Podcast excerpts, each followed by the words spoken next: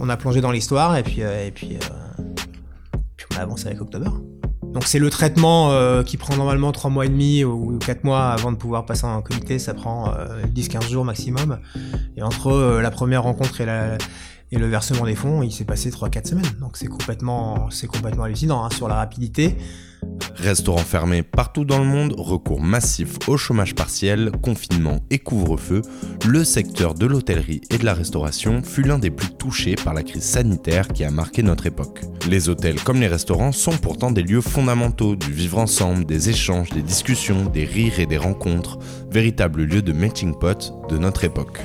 S'ils ont été les grands sacrifiés de la crise sanitaire et même si la reconstruction de ce secteur s'annonce longue, les professionnels de la restauration ont pu compter sur l'embellite de l'été 2022 pour garder sourire et optimisme. Je m'appelle Edouard Hermé et vous écoutez La Suite, un podcast October dans lequel je vais à la rencontre de ceux qui font l'hôtellerie et la restauration pour échanger sur leur retour d'expérience de la crise du Covid, de ce qui a changé pour eux depuis le retour à la normale et de leur vision de l'avenir. Ce qui était assez euh, excitant, je pense, c'était d'avoir un terrain de jeu encore différent en fait. C'est l'agilité avec laquelle on a fait ce truc-là qui était, euh, qui était chouette. On, on livrait au début, euh, les 15 premiers jours, c'est nous qui livrions, et en fait ça montrait que notre structure était capable de traverser ce truc-là. Je me rappelle moi un peu de ce sentiment de se dire euh, ok c'est cool on est tout terrain parce qu'en fait on arrive à transgresser un peu le, le, modèle de la livraison en proposant quelque chose de différent à notre sauce quoi. Pour ce quatrième et dernier épisode de la suite, je suis parti à la rencontre des fondateurs du groupe Stone, qui a créé les fameux restaurants du 11e arrondissement de Paris, Clamato, Septime, Septime la Cave, mais aussi les pâtisseries, tapisseries ou encore la maison d'hôte du Nil dans le Perche. Bertrand, Théophile et Julien se livrent sans détour sur leur rencontre, la puissance de travailler avec des associés de confiance, sur la crise du Covid et des perspectives qu'elle leur a offertes, avec en fil rouge les moyens qu'ils ont employés pour financer leur ambition, pour faire du groupe Stone la machine à succès que l'on connaît aujourd'hui. Euh, bonjour, je m'appelle Bertrand Grébeau, je suis euh, donc associé avec Théo et Julien, euh, fondateur des restaurants. Euh, et je m'occupe de la partie cuisine euh, principalement. Salut, moi c'est Julien Cohen, euh, fondateur également avec Bertrand Théo et Benoît, mon frère qu'on a oublié parce qu'on est quatre. moi je suis l'homme de l'ombre. c'est Théo et Bertrand qui gèrent le quotidien des restaurants et puis moi je leur file un coup de main sur toute la partie finance, juridique, voilà, le, le, tout back office. Donc on me voit pas mais je suis toujours là, pas très loin. Eh bien bonjour, je suis Théophile Pouria, j'ai cofondé pareil Septime, Clamato, euh, Septime La Cave, euh, et Tapisserie, notre euh, projet de pâtisserie plus récent, avec Bertrand, Julien, Benoît, et je m'occupe de tout ce qui ne se mange pas dans les restaurants. Sélection des vins, service, déco, maintenance. Une des particularités des fondateurs du groupe Stone, c'est qu'au-delà d'avoir créé tout un écosystème de restaurants, c'est avant tout une histoire d'amitié entre Théophile et Bertrand. Moi, je connais Théo depuis euh, le lycée. Et il y a un truc assez amusant, c'est que on était tous les deux partis dans des études qui n'ont rien à voir avec l'hôtellerie-restauration. Moi, j'étais euh, en, art graphique et euh, Théo en, gestion, en éco-gestion à Dauphine. Et on était coloc. Théo s'est lancé dans la restauration parce que Julien l'a invité à venir bosser un été euh, dans les restos. Et moi, de mon côté, euh, je me suis lancé dans l'école Ferrandi parce que je m'ennuyais un peu devant euh, Photoshop toute la journée. Et il se trouve que mon mémoire d'école, c'est pour ça que j'en parle là, mon mémoire d'école, c'est la reprise d'un des restaurants de Julien où on est déjà tous les trois associés. Et sauf que c'était totalement fictif, mais il y a déjà, quand on le relit, les prémices de Septime, des directions déjà, puisque c'est des choses dont on avait déjà beaucoup parlé à l'époque. Et on avait supposé que Julien nous aidait à monter le resto. Euh, voilà. Et c'est même une histoire de famille, car Julien et Benoît, le quatrième associé qui n'avait pas pu venir lors de l'enregistrement, sont frères. Et ce n'est pas le seul élément qui lie nos quatre compères. Bah moi en fait on est effectivement Théo on est on est on est quasi beau-frère parce que puisque Eleonore sa sœur est mariée avec mon frère Benoît et euh, moi, donc j'étais, euh, j'avais déjà des restos euh, depuis depuis pas mal de temps. Et quand Théo est venu me voir parce qu'il avait il avait envie de, de bosser un peu, on a on a commencé à bosser ensemble. On s'est on s'est aussi bien entendu au boulot que dans la vie privée. Et puis une aventure de 10 ans a commencé parce qu'on a quand même bossé ensemble pendant 10 ans. Théo il a commencé avec moi au service et puis il a fini directeur général de toutes les de tous les restos parce qu'à l'époque il y en avait quelques-uns. donc voilà, ça a commencé comme ça. Puis ensuite, ils sont venus me voir avec Bertrand. Ils m'ont parlé de leur projet que j'ai trouvé génial. Bertrand à l'époque, il était, qu'il était quand même déjà bien, bien, bien, bien, bien en place. Qu'il était, je crois que tu avais déjà ta première étoile hein, mm. hein, à l'agapé, parce qu'il a quand même été, il le dira pas lui, mais je peux le dire, il a quand même été le plus jeune français, le plus jeune, jeune chef français étoilé à l'époque, euh, à 27 ans. 26. 26. Voilà, ils sont venus me voir, ils m'ont dit est-ce que tu veux, euh, est-ce que tu veux faire un truc? Je leur ai dit, mais évidemment à fond, parce que moi, euh, j'adore être avec Théo. On était complètement, complètement en symbiose sur la gestion des restos, et, euh, et je voyais que Bertrand était un un jeune chef assez incroyable, donc euh, je leur ai dit euh, à fond. Et puis ça, ça a commencé comme ça notre, euh, notre aventure. Un, déjeuner. je peux raconter, mais un déjeuner avec Benoît, Julien, Théo et souvent, moi. Ouais, Souvent, ce qu'on fait pour quand c'est important, on se voit et on, bouffe un peu et on boit beaucoup. Je me rappelle qu'en tout cas, on avait scellé, oui, en l'espace de deux heures, voilà, en tout cas, la, version bêta de ce qu'on avait envie de faire. Nous, on était, on avait 29 ans à l'époque. ça faisait 10 ans, moi, que je travaillais avec Julien. Euh, Bertrand, toi, tu avais un peu envie de, t'émanciper et de sortir un peu du carcan des, tables euh, nappées et un peu ultra gastro, comme comme comme c'était le cas à, la Gapé. On avait envie de faire un truc un petit peu plus personnel. Et, euh, c'est la chance qu'on a eue avec, avec Benoît et Julien qui, nous ont filé un, un, coup de pouce, un, kick au démarrage pour, pour pouvoir faire Septime et ouvrir Septime en 2011. Donc le déjeuner non, je me rappelle, si je me rappelle euh, très bien où c'était, c'était chez Itinéraire. On s'est dit, euh, alors on, on, s'en fait pas assez des déjeuners entre nous, mais en tout cas il y a des choses importantes et quand on, voilà, c'est, ça a été un moment important, on s'en rappelle et on, s'est tapé dans la main. Ouais, un moment clé, on s'est tapé dans la main, on s'est dit allez on y va et c'était, euh, et c'était le début d'une chouette aventure. Un adage nous dit souvent qu'il faut éviter de travailler, de s'associer avec des amis. Et pourtant, Théo, Bertrand et Julien sont l'exception qui confirme la règle. Alors, quels sont leurs conseils pour réussir ce type d'association? Déjà, nous, euh, enfin, je parle de Bertrand et moi, je sais qu'on est de tempérament un peu sauvage, on s'associerait pas avec n'importe qui, et d'ailleurs, on l'a jamais fait en 10, 11 ans, on est un peu, euh, voilà, on a besoin d'avoir une grande confiance pour pouvoir le faire. Et euh, entre nous, on se connaissait très très bien et on l'a toujours eu. Je pense que c'est voilà cette espèce de, respect, d'amitié à la base qui fait que, que ça le faisait. Et on l'a senti. Il y avait plusieurs, euh, je sais pas ce que vous en pensez, mais il y avait plusieurs euh, choses qui nous reliaient. C'est-à-dire qu'il y avait la famille avec, avec Benoît, qui était mon beau-frère. Il y avait ce, le fait qu'on avait déjà travaillé ensemble avec Julien pendant 10 ans, donc il y avait, on, savait un petit peu dans quoi on mettait les pieds il y a eu une espèce de voilà triangulaire qui a su euh, je pense qu'a su nous rassurer et surtout euh, poser les bases de quelque chose de sain quoi, dans, notre relation et notre euh, association. Ouais, il n'y a, pas, a pas eu ce rapport de. C'était pas une histoire de financier, c'était assez naturel. Et moi, je pense que même si finalement j'étais pas la pièce rapportée, mais eux, ils avaient ce lien familial. Moi, mon lien, c'était Théo. Euh, au début, je connaissais peu Julien et Benoît, mais finalement, j'étais plus rassuré par leurs valeurs familiales. Je, ne me suis jamais inquiété de m'associer avec eux parce qu'il y avait quelque chose de très famille et très sain dans leur euh, façon de voir la vie et déjà dans les business qu'ils avaient déjà euh, eux, etc. Donc, j'ai pas du tout eu peur de, ça.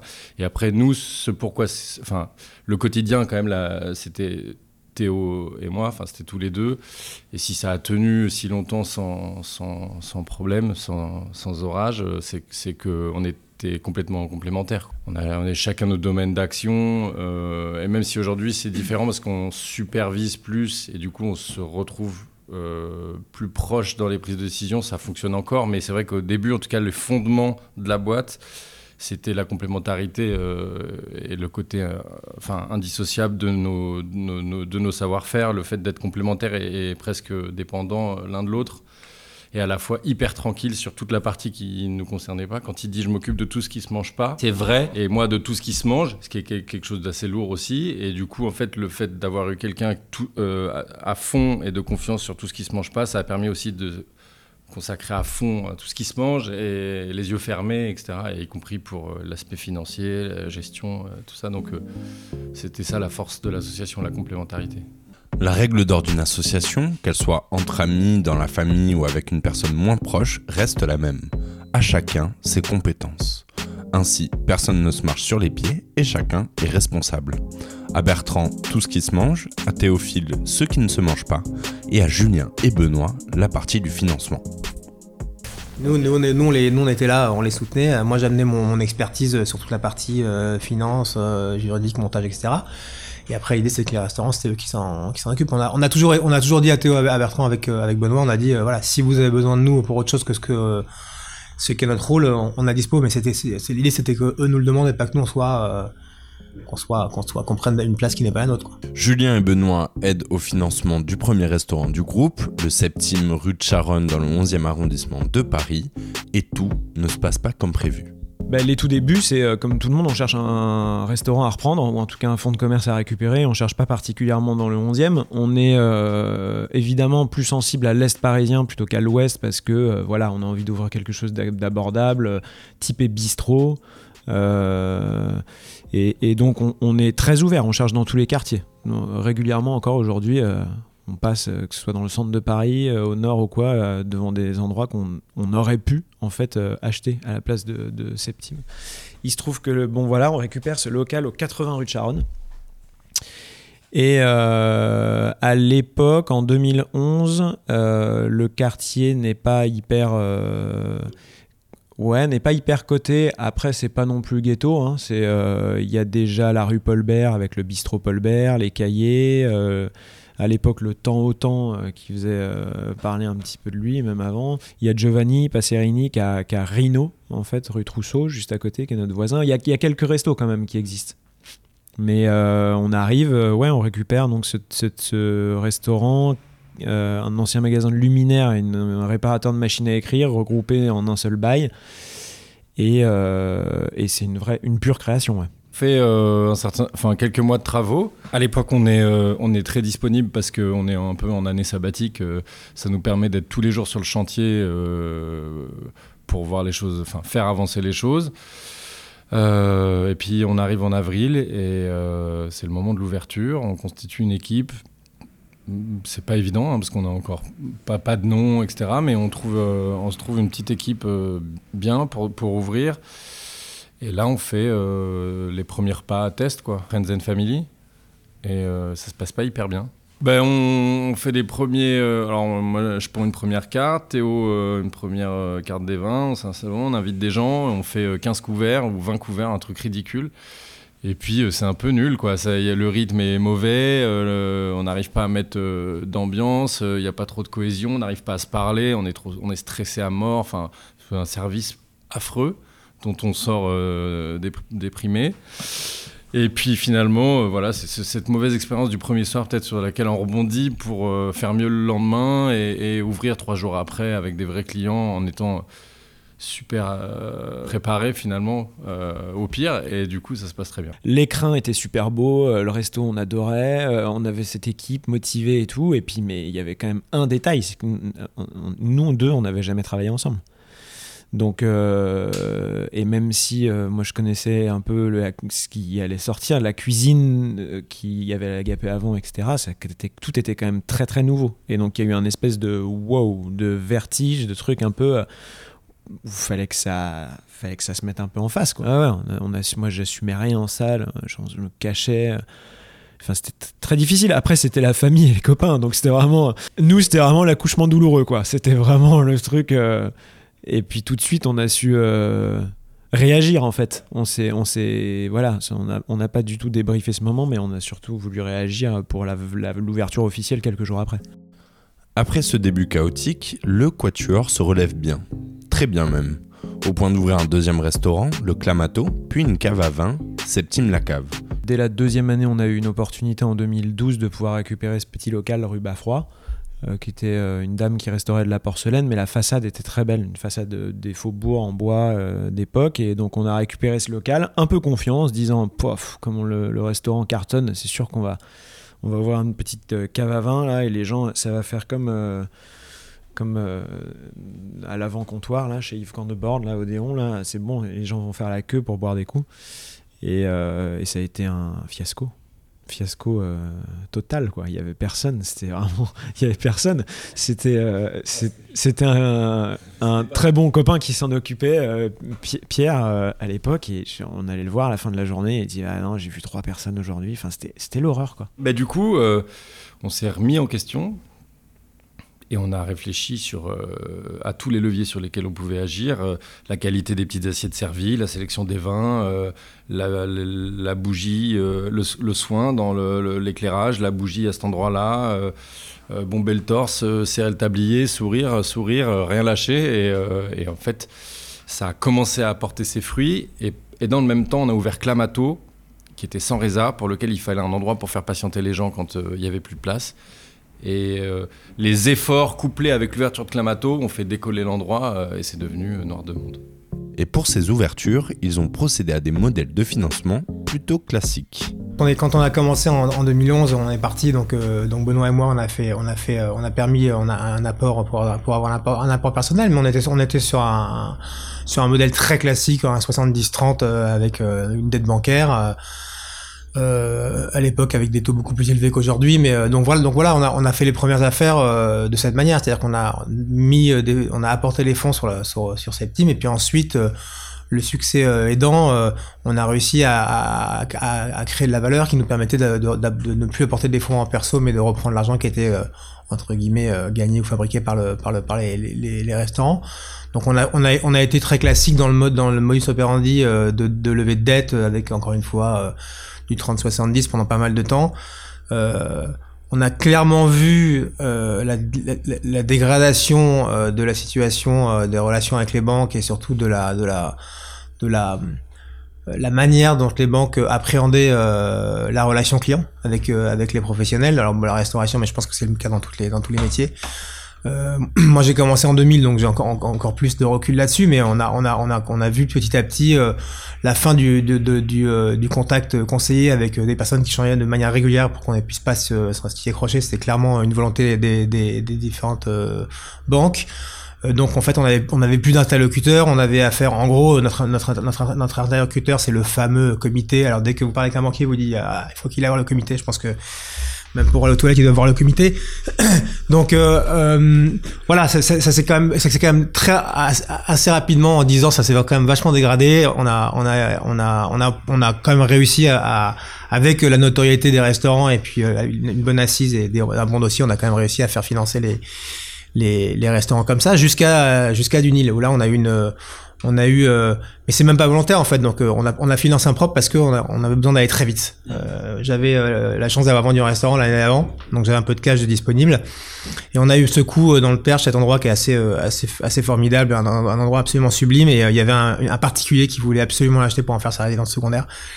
Et il a fallu qu'on dégaine. En gros, il a fallu qu'on qu'on dégaine en 48 heures. Donc on n'avait pas le temps d'aller voir une banque parce que quand vous allez voir une banque, c'est entre dans les meilleurs des cas 3 mois et 6 mois pour avoir votre emprunt.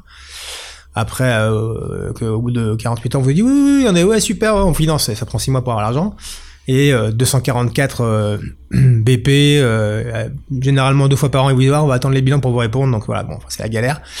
et là, on a financé un propre, donc j'ai fait cet apport en compte courant pour qu'on puisse acheter tout de suite, tout de suite du Nil.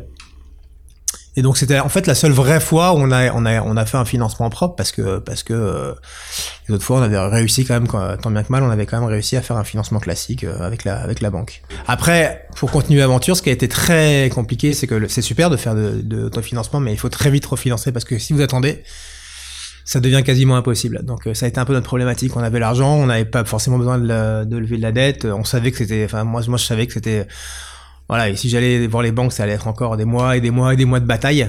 Donc on s'est un peu reposé Je me suis un peu, voilà, j'ai dit bon, on a, on a, on a les, fonds, on avance sur le projet, on fait les travaux, puis on verra après. Et en fait, si vous attendez trop, c'est encore pire. Ce que vient de nous expliquer Julien Cohen mérite d'être noté. Si les parcours de financement classiques en recourant aux prêts bancaires sont toujours possibles, il nous explique que la relation entre les banques et les entrepreneurs s'est distendue et a largement perdu de sa vélocité. Or, les entrepreneurs ont besoin de trésorerie, de pouvoir agir vite sur leurs décisions stratégiques pour pouvoir saisir des opportunités. Si Julien Cohen ne venait pas de vendre une précédente affaire, le groupe Stone aurait raté l'opportunité d'acheter sa maison d'hôte dans le Perche, du Nil, faute à la complexité des parcours de financement classiques.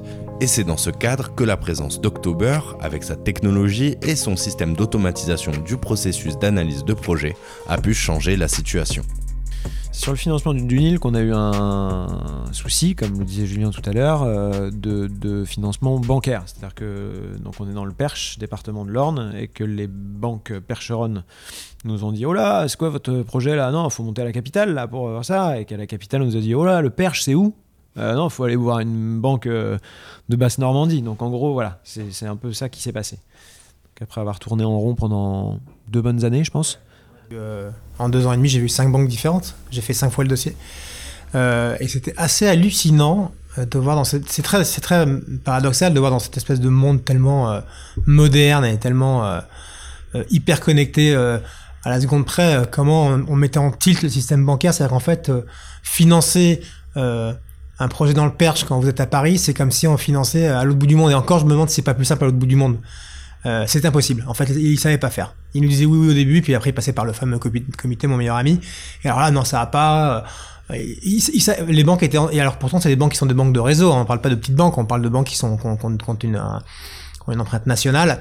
Il savait pas faire, c'était pas possible. Donc au-delà du refinancement, il y avait cette problématique de ne pas pouvoir euh, avoir de relais local et en fait, on se rend, on se rend très vite compte aussi que euh, finalement, l'agence de Paris euh, et l'agence euh, de Mortagne ou l'agence même d'Avignon, même si c'est la même banque, elles se connaissent pas, elles se parlent pas, et puis en fait, elles ont pas envie de faire des efforts. Donc en fait, au sein des mêmes banques, si c'est pas un projet qui est dans leur dans leur quartier ou dans leur dans qui leur, coche les cases, qui coche les cases, bah, c'est intéressant. C'est un peu ce que tu disais tout à l'heure. C'est comment comment le, le comment le monde bancaire euh, aujourd'hui manque de conviction en fait? Comment il y, a, moins de conviction? Il y a moins moi enfin nous euh, en, effet déjà les financements il y a, une douzaine d'années euh, c'était déjà plus ça en fait. Mais mais aujourd'hui encore moins. Il y a, c'était c'est du romantisme pur cet, cet, cet endroit. Et, que Septime aille faire sa maison de campagne là-bas, en fait, ça pourrait exciter quand même ça pourrait exciter, quoi. Plus d'un financier. Euh, euh, on n'allait pas faire n'importe quoi, on allait faire quelque chose de bien, en fait. On désemplit pas depuis son premier jour d'ouverture, depuis 10 ans, on est prescripteur. Enfin, j'ai vraiment, voilà, c'est quelque chose. C'est pas une énorme prise de risque là-dessus. Et, euh, et, en fait, ça, ça, témoignait juste du manque de conviction, du manque de, de de d'envie euh, de, des différents euh, intervenants euh, qu'on a pu Mais parce que justement, il s'agit, s'agit plus d'envie. C'est si vous n'êtes pas dans les cases, ça passe pas quoi. C'est vraiment ça. Hein. C'est, c'est, un, peu le gros problème qu'on a aujourd'hui sur les financements, mais même même en local, même à Paris, je veux dire. Voilà, quand vous quand vous n'êtes pas dans les cases, vous avez beau être qui, qui, que ce soit et avoir les, les, moyens que vous avez, ça ça va pas quoi. Ça le fait pas. Faut être dans les cases. Bah, October, c'est rigolo parce qu'on a, on a travaillé. Euh, donc, moi, j'ai travaillé sur le dossier, euh, deux, trois premiers dossiers. Euh, puis ensuite, j'ai été aidé par un ami de, de Sullivan Zaken qui dirige le cabinet RBA, qui est notre conseil fiscal et puis qui nous, qui nous aide sur tous les, les, les dossiers bancaires. et qui nous avait mis en contact à l'époque avec des banques qui pensaient pouvoir, pouvoir nous, nous, nous, suivre sur le projet. Puis finalement, ça n'a jamais abouti. Et euh, un jour, euh, Soli m'appelle et me dit euh, il y a un nouveau truc qui vient de sortir, c'est incroyable, il faut que tu, faut qu'on regarde ensemble, c'est complètement différent de ce qui se passe d'habitude sur le, sur le, sur le milieu bancaire, je crois que ça peut être intéressant, il faudrait qu'on les rencontre, est-ce que ça t'intéresse? Donc elle me parle comme ça d'October, en fait c'était un, un, un client ami avec qui elle travaille depuis très longtemps, qui s'appelle Bernard, et, et qui, qui nous a, qui m'en a parlé, qui m'a expliqué comment ça fonctionnait grosso modo et, euh, donc euh, on, s'est vu avec Bertrand et Théo et on s'est dit bon ben ouais pourquoi pas let's go on va on va essayer. Pourquoi pas on connaît pas mais euh, mais pourquoi pas. Et ce qui a été assez ce qui a été assez à la fois hallucinant et perturbant c'était le, la, différence tellement énorme entre ce qu'on a l'habitude de faire sur des, des levées bancaires et, la, mise en place du dossier chez October. Voilà c'est c'est quelque chose de, c'est autre chose quoi ça c'est même différent de ce qu'on avait à l'époque euh, dans la relation bancaire classique si je puis dire donc on, a on est on est on est on a plongé dans l'histoire et puis euh, et puis euh, puis on a avancé avec October après il y a il y a il y a un peu, je le dis en toute transparence, il y a un peu le revoir de la médaille, mais il faut ce qu'il faut. C'est-à-dire qu'en fait, évidemment, October c'est génial parce que c'est euh, des prises de, de, de décision très rapides, c'est euh, un, interlocuteur avec qui vous parlez, qui vous répond, c'est lui qui prend les décisions avec son comité bien évidemment, mais il sait dès le départ quand il vous dit euh, que ça va le faire, ça va le faire. Mhm. donc c'est le traitement qui prend normalement 3 mois et demi ou 4 mois avant de pouvoir passer en comité, ça prend 10-15 jours maximum. Et entre la première rencontre et, la, et le versement des fonds, il s'est passé 3-4 semaines. Donc c'est complètement, c'est complètement hallucinant hein, sur la rapidité. Euh, le, prix à payer, puisque c'est la formule, puisque c'est le concept d'October, c'est que les, taux sont, évidemment plus élevés que les taux bancaires classiques. Mais encore une fois, quand vous avez euh, besoin de lever de la dette et que, vous n'arrivez pas à auprès de la banque, ben les taux, vous, vous en, on s'en, quoi. On on s'en contente parce que ça nous va. Parce que pour les entreprises, le plus important, c'est bien d'avoir de la trésorerie rapidement, quitte à avoir de plus grands taux d'intérêt. Elles ont besoin d'aller vite et de continuer à créer. Dans le cas du groupe Stone, cette notion a pris toute sa dimension lors du refinancement d'acquisition des murs de leur maison d'hôte dans le Perche du Nil. Parce que, parce que nous, le refinancement, c'était aussi une manière de, libérer des, fonds pour pouvoir faire d'autres choses. Donc, euh, l'un dans l'autre, euh, voilà. Euh, cash is king. Donc, quand on a la possibilité d'avoir du cash dispo, on y va, quoi.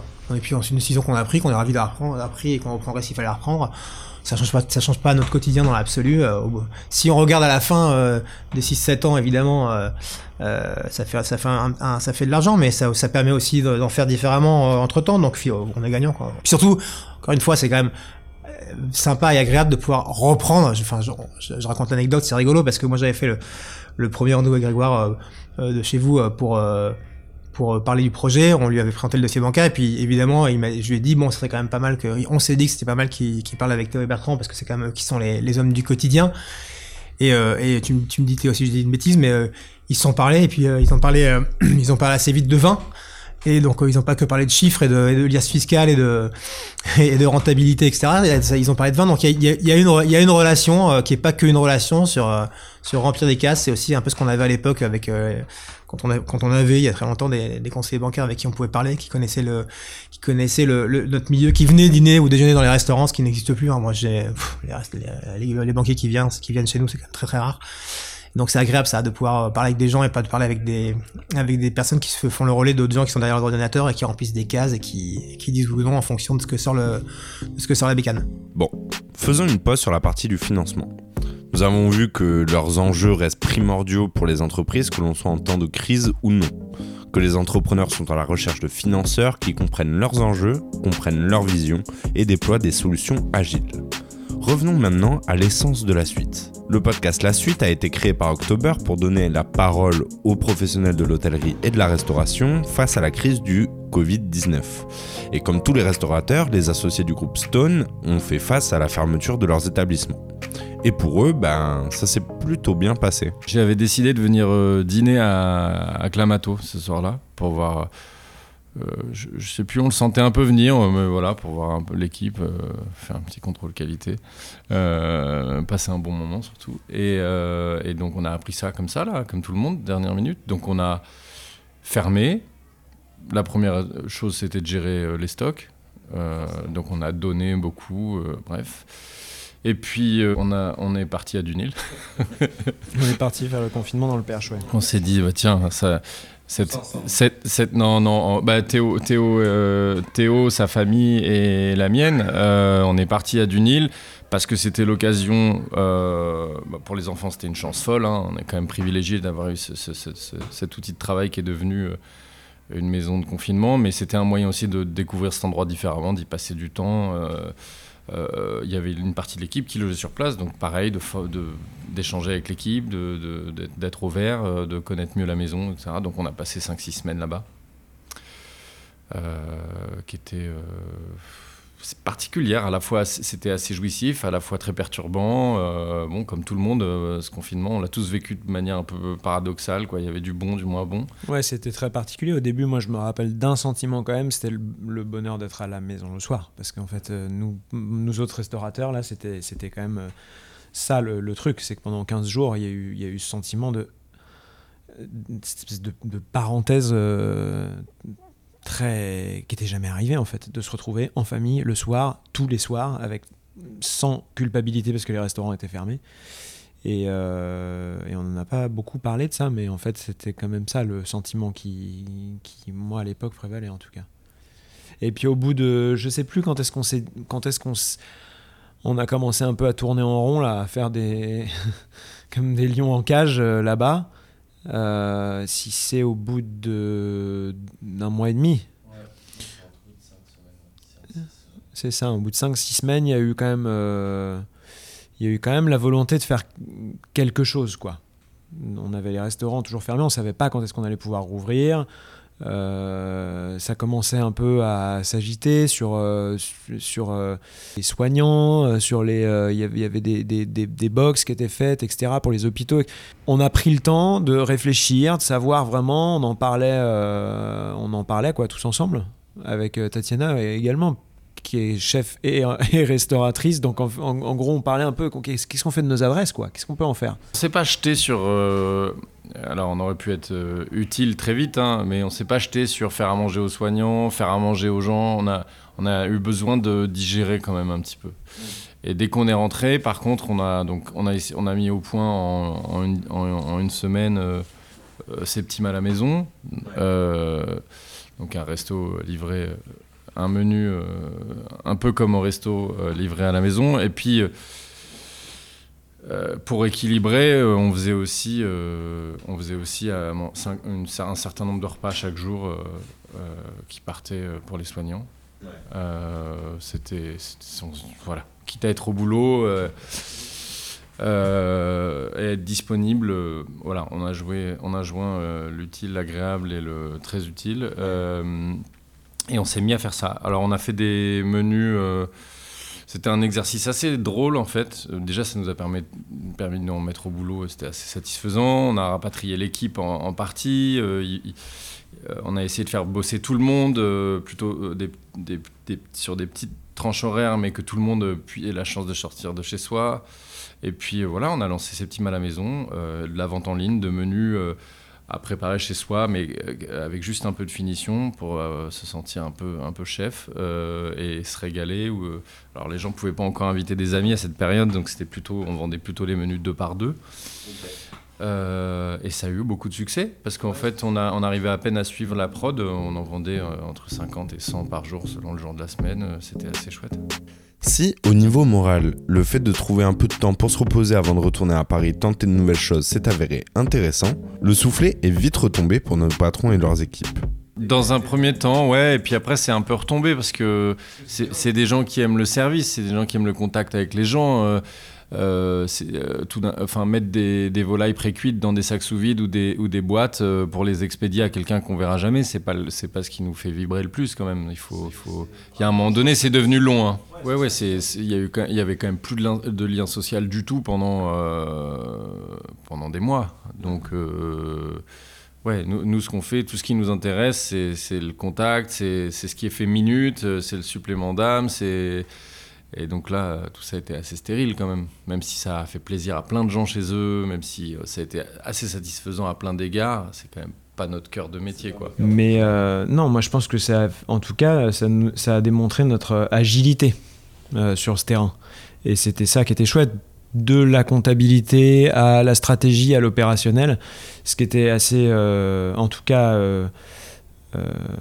excitant je pense, c'était de pouvoir faire un, d'avoir un terrain de jeu encore différent en fait, parce que toutes nos adresses sont construites euh, comme ça, ne sont pas des, répliques, mais sont des terrains de jeu différents avec des envies différentes et des, et des euh, et des euh, des modes de fonctionnement différents, même si les sourcing et l'exigence est la même.